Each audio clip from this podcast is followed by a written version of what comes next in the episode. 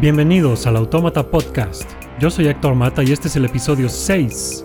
Apoya al podcast desde un dólar al mes en patreon.com diagonal automata podcast y disfruta contenido extra. Y visita superautomata.blogspot.com para más artículos y audios.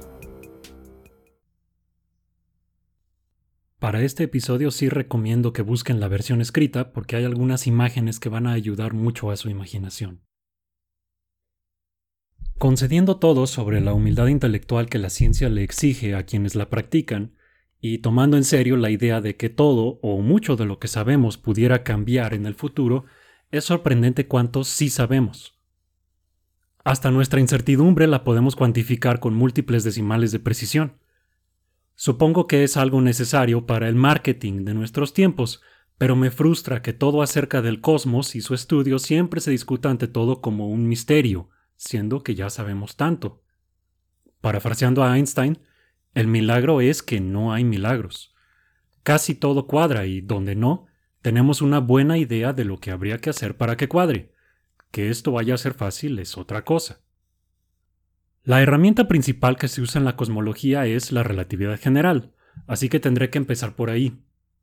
Las matemáticas necesarias para estudiarla como se debe sí son bastante difíciles, pero algunos conceptos principales se pueden captar con algo de imaginación y analogías desde lo que podemos ver en el mundo cotidiano. Necesariamente tendré que cometer algunas imprecisiones que notarán los lectores que sí conozcan de la materia, pero es eso o decir nada. Igual que en los problemas de física en la secundaria, en la relatividad general se usan coordenadas que son útiles para calcular pero no tienen en sí un sentido físico. Si imagino ejes x, y y z, a partir de donde yo estoy parado, digamos hacia arriba, hacia enfrente y hacia mi derecha, estos en general no van a coincidir con los de otra persona parada en otro lugar y con sus propios ejes. Mi arriba en México es algo así como abajo y a la izquierda para alguien en Australia. Mi arriba puede coincidir con alguien que esté parado de frente a frente conmigo, pero su izquierda es mi derecha. A fin de cuentas, todas estas diferencias no son importantes a la hora de calcular los movimientos de bloques en planos inclinados, o pelotas de béisbol, o la órbita de un planeta, porque todos entendemos que pudiéramos acomodar nuestros ejes de coordenadas con los de los demás girando y desplazándonos a su lugar, usando rotaciones y translaciones en lenguaje de físico. Y en todo caso la física es la misma en cualquier sistema de coordenadas. El primer gran brinco conceptual que se hace en la relatividad general es que el tiempo es tratado como otra dimensión de espacio. Para alinear mis coordenadas con las de alguien más, puedo hacer rotaciones y traslaciones de mi coordenada de tiempo también. Lo que desde un punto de vista en el universo pudiera ser un movimiento en cierta distancia en x y t, desde otro pudiera ser visto como pasando por el doble de esa distancia en y y la mitad, digamos, en t. En otras palabras, la coordenada de tiempo en relatividad general no tiene sentido físico por sí sola. Es solo otra coordenada más en una revoltura de cuatro dimensiones que llamamos espacio-tiempo. Pero ojo, aunque las coordenadas no tengan sentido físico, el espacio-tiempo que describen sí es un objeto físico real. Este punto será muy importante recordarlo más adelante. Otro concepto que nos va a servir para empezar a hablar propiamente de cosmología es el uso que se hace en la relatividad general de la curvatura. Todos podemos ver un objeto o una superficie o simplemente una línea y apreciar si es curva o recta. Pero no es necesario ver ese objeto desde fuera. Una persona pequeña viviendo sobre una superficie grande puede hacer experimentos en sus alrededores y determinar qué curvatura tiene su mundo. Es por medidas así que sabemos desde hace miles de años que la Tierra no es plana, por cierto.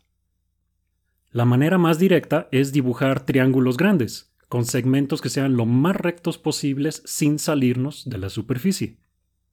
En un espacio plano, es decir, con curvatura cero, cuando terminemos y sumemos los ángulos interiores de nuestro triángulo, el resultado debe ser 180 grados. Si nos da más, estamos en un espacio con curvatura positiva, menos y es negativa. Entonces, la segunda gran idea a entender en relatividad general es que la gravedad no es una fuerza, es curvatura. ¿Curvatura de qué? Curvatura del espacio-tiempo, el objeto físico descrito por las coordenadas espaciales y temporales que mencionamos arriba. No es solamente que espacio y tiempo sean intercambiables. A diferencia de los ejes x, y y z que estamos acostumbrados a dibujar, los ejes de coordenadas en relatividad general, incluyendo el del tiempo, además se pueden deformar. Lo que deforma al espacio-tiempo es la presencia de materia o energía. Va un ejemplo. En la física newtoniana, un objeto se mueve a velocidad constante hasta que una fuerza actúe sobre él. Ojo que velocidad constante significa sin cambios en rapidez ni dirección. Es igual de constante quedarse quieto que moverse en línea recta a paso fijo. En su paso por el espacio, la Tierra se movería en línea recta de no ser porque la gravedad del Sol la jala en su dirección, como si la tuviera agarrada de una cuerda manteniéndola en órbita. Además, la Tierra también jala al Sol con la misma fuerza, aunque su efecto sobre el Sol sea minúsculo. En cambio, en la relatividad general, la Tierra sí está moviéndose a través del espacio en la línea más recta que puede a rapidez constante, pero el espacio mismo está torcido por el Sol. Noten también que si el Sol estuviera solo, sin planetas, la deformación sobre el espacio a su alrededor sería la misma. Para la gravedad newtoniana se necesitan dos objetos jalándose uno a otro, pero en relatividad general, un solo objeto puede deformar el espacio a su alrededor, esté quien esté. La línea más recta posible en un espacio curvo se llama una geodésica. Si han visto los mapas mundiales con rutas de vuelos entre continentes, esas rutas hacen geodésicas sobre la superficie de la Tierra. Técnicamente las geodésicas son una distancia extrema entre puntos de una superficie, extremadamente larga o extremadamente corta, suponiendo que no te puedas salir de ella. El vuelo México-París se puede volar sobre la misma geodésica en corto a través del Atlántico, que es lo que haría cualquiera que quisiera tomar el camino más eficiente, o también en la dirección contraria, bajando hacia la Antártida y subiendo por China y otra vez bajando desde el Ártico. Ambos sentidos están sobre el mismo círculo, que es una de las geodésicas en una esfera. En fin, en la relatividad general, los objetos se mueven sobre geodésicas en el espacio-tiempo a menos que una fuerza, electromagnetismo u otra cosa, actúe sobre ellos. La gravedad es un efecto geométrico que resulta de torcer el espacio-tiempo. A la vez que la materia y energía deforman el espacio-tiempo a su alrededor, se mueven por los caminos que este espacio-tiempo les marca. Hay un mecanismo de feedback, por así llamarlo, entre el movimiento de la materia a través del espacio-tiempo y la deformación del espacio-tiempo por la materia. En física decimos que es una interacción no lineal. Así como en física newtoniana usamos las leyes de Newton para calcular el movimiento de los objetos sujetos a fuerzas, en relatividad general se usan las ecuaciones de campo de Einstein. En vez de tener fuerzas de un lado y aceleraciones del otro, tenemos geometría de un lado y densidad de materia y energía del otro. Para estudiar relatividad general como se debe se necesita geometría diferencial, que pueden entender por ahora como una generalización del cálculo vectorial a espacios de cualquier dimensión y curvatura. Ahora sí, la cosmología moderna parte de algunas observaciones empíricas por el lado de la astrofísica, junto con algunas suposiciones teóricas que se usan para poder aplicar relatividad general a la explicación de esas observaciones. Algunas de esas observaciones eran esperadas y otras fueron completamente sorpresivas. Primero, desde los años 20 se encontró que había objetos masivos más allá de nuestra propia galaxia y que, en general, se estaban alejando de nosotros. Con telescopios de mayor resolución se confirmó que, además de ser galaxias enteras alejándose, las que estaban más lejos se alejaban más rápido, Usando el brillo de estrellas pulsantes, conocidas como cefeidas variables, uno puede ubicarlas en las galaxias lejanas y comparar su ritmo de pulsación con el que deberían tener si estuvieran quietas respecto a nosotros, deduciendo así distancia y velocidad. También puede hacerse esto con otras llamadas candelas estándar, que son objetos astronómicos cuyas propiedades intrínsecas como su luminosidad se conocen bien y se pueden comparar con lo que se observa en el cielo. Es el mismo caso que si uno sabe que un foco a lo lejos es de 100 watts, por la intensidad de la luz que llega se puede deducir a qué distancia está y qué velocidad tiene. En una supernova de tipo 1A, una estrella enana blanca extremadamente densa y con un campo gravitacional fuertísimo poco a poco acumula material de otra estrella cercana.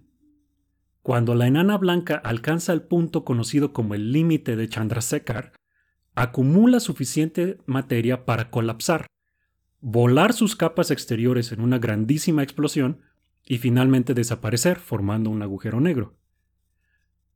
Y esto es un evento extremadamente brillante y cuyo brillo sabemos y podemos calcular. A finales de los años 90 se usaron las supernovas de este tipo como candelas estándar para determinar no solamente que el universo se estaba expandiendo, sino que lo hacía cada vez más rápido.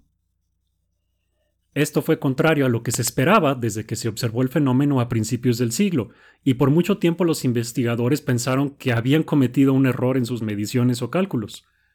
Para entender lo sorprendente que es esto, Imagine que lanza una pelota de béisbol hacia arriba y, en vez de regresar, se va al infinito y cada vez más rápido.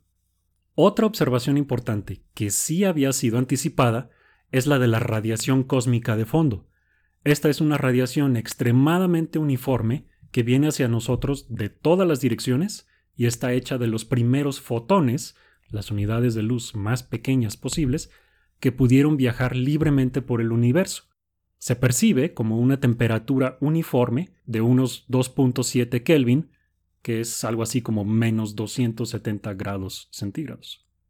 Finalmente, la última observación importante que vale mencionar ahorita es que parece haber, tanto en galaxias como en cúmulos y supercúmulos de galaxias, muchísima más materia que la que se puede ver. Para que las galaxias giren tan rápido como lo hacen, sin deshacerse, y para que los cúmulos de galaxias distorsionen el espacio a su alrededor tanto como lo hacen, debe haber mucha más materia que la que podemos detectar con telescopios. Todas estas observaciones son el punto de partida para lo que se conoce como el modelo cosmológico lambda CDM, que es básicamente el consenso al que han llegado los cosmólogos modernos y que se encuentra todavía en proceso de completar. Como habrán imaginado, el punto inicial del modelo lambda CDM es el Big Bang. Sin embargo, hay que aclarar que, aunque la evidencia de arriba y mucha más que omití por cuestión de tiempo apunta abrumadoramente a que este evento definitivamente sucedió, la cuestión de si fue el principio absoluto no está decidida todavía. Por ahora, usando relatividad general y algunas extensiones teóricas razonables, podemos llegar a unas billonésimas de segundo después del tiempo t igual a cero sin mayor problema. Los problemas comienzan cuando uno recuerda que la relatividad general es una teoría clásica, es decir, no toma en cuenta los efectos cuánticos que deberían ser relevantes a energías grandísimas o, lo que es equivalente, distancias muy pequeñas. Si tomamos la relatividad general tal como está y no agregamos ninguna consideración cuántica, el Big Bang es una singularidad, un punto en el que la teoría está simplemente mal definida. Esta singularidad es inevitable en un universo modelado clásicamente solamente con relatividad general, y marca un punto en el que nos topamos con pared y no podemos seguir. Casi ningún cosmólogo profesional cree que este sea el fin de la historia, sino que hay que lograr una teoría de gravitación cuántica que junte relatividad general con mecánica cuántica o, mejor dicho, con la teoría cuántica de campos. Está planeado abordar ese tema aquí en Autómata algún día. Después de todo, de eso se trató mi doctorado, pero hacerlo ahora sí nos desviaría mucho. Afortunadamente, hay mucho material por discutir si cubrimos la historia del universo de unas billonésimas de segundo después del inicio hasta ahora. Para empezar, uno puede rebobinar la película del universo y deducir que, si las galaxias están alejándose unas de otras, en el pasado debieron estar más cerca, y más hacia el pasado, toda su materia estaba concentrada en un solo lugar infinitesimal. Pero aquí hay una trampa sutil en la que casi siempre caen los inexpertos. No había un espacio vacío que fue llenado por las galaxias. Es el espacio mismo el que se expande y, en ese sentido, el universo siempre ha sido infinito. No había nada afuera porque es un sinsentido estar afuera del espacio. Una cosa es moverse a través del espacio y otra es que el espacio se mueva. Esto sí va a ser difícil de explicar, pero va un intento. Imagina la superficie de una esfera que se pueda expandir, digamos algo como un globo. Cualquier trayectoria que pueda dibujar con un plumón sobre el globo puede seguir para siempre dando vueltas aunque se cruce con los trazos que ya había dibujado antes. No hay una frontera donde deba toparse el plumón y terminar de rayar. Esta propiedad no cambia por más que se infla o desinfla el globo, suponiendo que su plumón puede ser tan fino como quiera y tiene tinta infinita. Ahora es donde va a fallar la analogía y no hay de otra más que aprender geometría diferencial si quieren algo mejor. Lo que hace la superficie del globo lo puede hacer un volumen de cuatro dimensiones sin que tenga interior o exterior como el globo. A veces esto se explica de otra manera como chispas de chocolate incrustadas dentro de un pan que se va inflando cuando se cocina, pero eso tiene sus propios problemas porque es un pan infinito de espacio-tiempo. Por eso en relatividad general no se habla propiamente del tamaño del universo en sus etapas tempranas, porque en cierto sentido el tamaño siempre ha sido infinito. Más bien, hablamos de un factor de escala que nos dice el tamaño relativo de una rebanada de universo comparada con otra rebanada anterior o posterior. La inflación cósmica propone un mecanismo mediante el cual el espacio se expandió exponencialmente en un inicio. Su factor de escala creció por unos 10 a la 26, un, 10 con 26 ceros, en trillonésimas de segundo. La inflación cósmica no es completamente aceptada por todos los cosmólogos, pero sí por una mayoría. Algunos detalles contenciosos los mencionaremos más adelante. Lo que no hemos mencionado hasta ahora es qué significan las letras lambda, una letra griega, y CDM, así que voy a pasar a eso. Lo menos difícil es CDM, que son las siglas para Cold Dark Matter o materia oscura fría. Se sabe poco de lo que es, aparte de que tiene un efecto gravitacional considerable en nuestro universo. Galaxias, cúmulos de galaxias y la estructura a gran escala del cosmos dependen de que esté ahí. Por lo pronto, parece ser una especie de nueva partícula fundamental no descrita por el modelo estándar de partículas y tiene la propiedad curiosa de que no interactúa con el electromagnetismo solo es detectable indirectamente por sus efectos gravitacionales. El nombre no es lo más apropiado, ya que más bien es materia transparente y no oscura. La materia oscura es indispensable para mantener unidas a las galaxias y dar forma a la estructura a gran escala del universo, que parece una especie de telaraña hecha de galaxias. Sus efectos también se observan en la radiación cósmica de fondo. Ahora, mucho más difícil, vamos a pasar a lambda. ¿Qué es lambda? En relatividad general se usa la técnica de modelar la materia, sea una estrella o billones de galaxias, como un fluido. Desde la escala cósmica podemos aproximar la distribución de materia en el universo como si fuera la de partículas de un gas en una habitación. Entonces tenemos fluidos de materia y radiación que se van moviendo dentro del universo, arrastrados por el espacio-tiempo en expansión.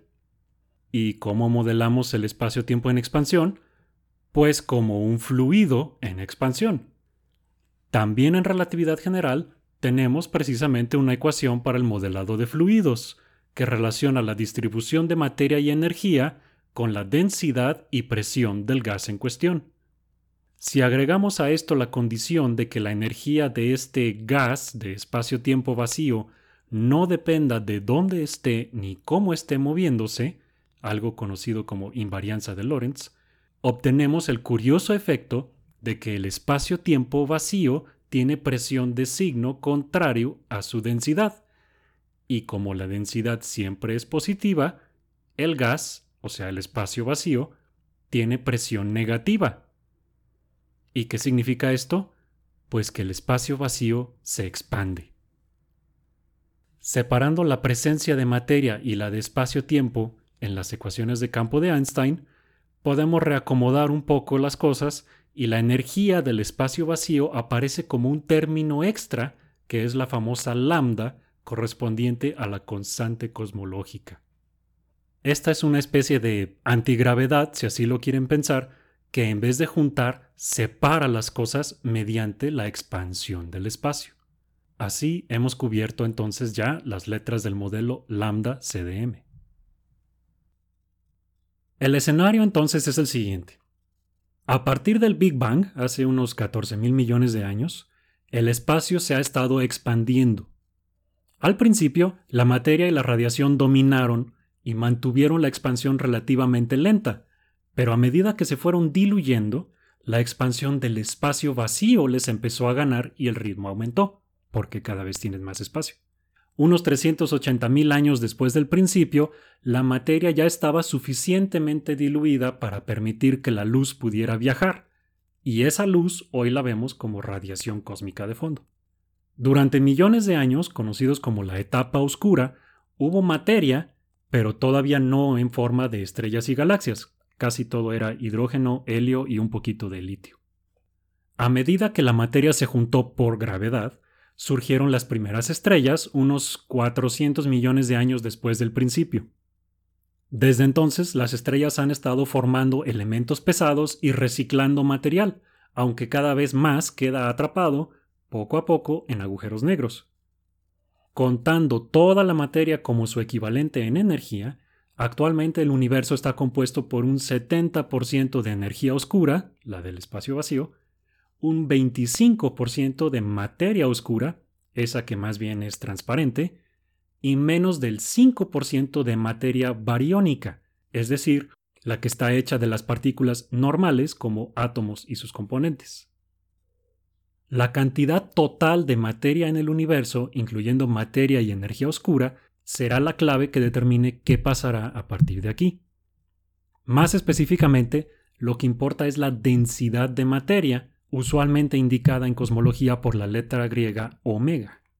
Cuando la densidad es menor que 1, nos encontramos en un universo con curvatura negativa o abierto. Casi siempre se explica como que tiene la forma de una silla de montar o el interior de un plato de cereal. Omega mayor que 1 indica un universo con curvatura positiva. Pueden pensar en algo como una esfera, nada más que de cuatro dimensiones y omega exactamente igual a 1 indica un universo plano, sin curvatura. Hasta ahora, los mejores datos empíricos, midiendo triángulos cósmicos y analizando la radiación cósmica de fondo, apuntan a que la combinación de materia común, materia oscura y energía oscura resultan en un valor de omega de prácticamente 1, hasta unos 4 o 5 decimales. Parece ser que la atracción gravitacional debida a la materia es exactamente compensada por la expansión del espacio vacío. En términos prácticos, esto se traduce en un universo plano que se expande para siempre. Desde un punto de vista un tanto más filosófico, resulta interesante que nos encontremos justo en el punto en el que podemos apreciar nuestra situación no tenemos la seguridad de que el universo sea plano porque no había de otra, o porque justo ahorita que lo observamos es así, pero a lo mejor no siempre lo fue y quizá en el futuro tampoco lo sea. De cualquier modo, a medida que el universo se expanda más y más, los objetos más lejanos dejarán de ser visibles y no quedará rastro de ellos. Esto es porque, aunque uno no puede viajar a través del espacio más rápido que la luz, el espacio sí puede expandirse suficientemente rápido para que ni siquiera la luz alcance a atravesarlo en un tiempo finito. Sí existen algunos modelos de universos cíclicos en los que algún mecanismo aún desconocido pudiera hacer que la expansión disminuyera y se revirtiera, haciendo que el universo colapse y luego rebote tal vez otra vez en un nuevo Big Bang. Entre cosmólogos profesionales no son muy populares estos modelos pero no están del todo descartados tampoco. Otros modelos no son exactamente cíclicos, sino simétricos, en el sentido de que el Big Bang fue un evento único, pero quizá con desarrollo en distintas direcciones. Habíamos mencionado también al proceso de inflación cósmica. Este también tiene sus propios problemas, como que es un tanto ad hoc y sus versiones más robustas que encajan bien con los datos también requieren que la inflación sea constante o más bien eterna. Dependiendo de cómo se interprete esto, una implicación puede ser que hay múltiples universos, quizá con condiciones distintas cada uno, incluyendo física distinta, pero en principio son imposibles de explorar. Esto ha propiciado un feroz debate entre quienes abogan por seguir la teoría, lleve hasta donde lleve, y quienes la acusan de bordar en la pseudociencia. Por lo pronto, el escenario más probable a futuro es que nuestro universo se expanda cada vez más, que las estrellas agoten su combustible y que más materia caiga en agujeros negros. En unos 10 a las 60 años estaremos en un mundo oscuro donde los únicos habitantes serán agujeros negros lentamente evaporándose. Incluso esos objetos desaparecerán en unos 10 a las 100 años, dejando un vacío frío y oscuro con algunos fotones de bajísima energía dispersos viajando para siempre. A este escenario se le conoce como la muerte térmica o la muerte entrópica del universo. De aquí en adelante la cosmología tiene varios problemas a resolver en su agenda. Primero, establecer o descartar a la inflación cósmica como una teoría válida. Después, incorporar, cuando se tenga, una teoría cuántica de la gravitación para poder tener certeza sobre los primerísimos momentos del universo. Por el lado empírico, hay que recabar y analizar los datos que recolectarán los nuevos telescopios espaciales y terrestres para poder afinar aún más lo que sabemos y poder descartar algunos modelos. Cualquiera de estas tareas representa empleo de tiempo completo para físicos e ingenieros por varias décadas más.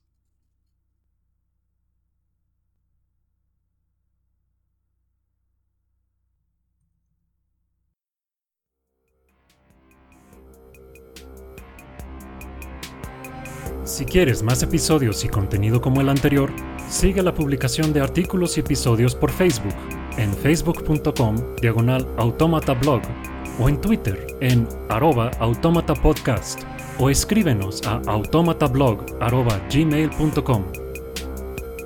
El podcast es posible gracias a tu apoyo. Si te agradó lo que escuchaste, puedes donar al podcast visitando la página de apoyo en superautomata.blogspot.com o puedes hacer un donativo mensual visitando patreon.com diagonal automata podcast. La música es Tyrant, cortesía de Kevin MacLeod de filmmusic.io y lleva una licencia Creative Commons 4.0. Yo soy Héctor Mata.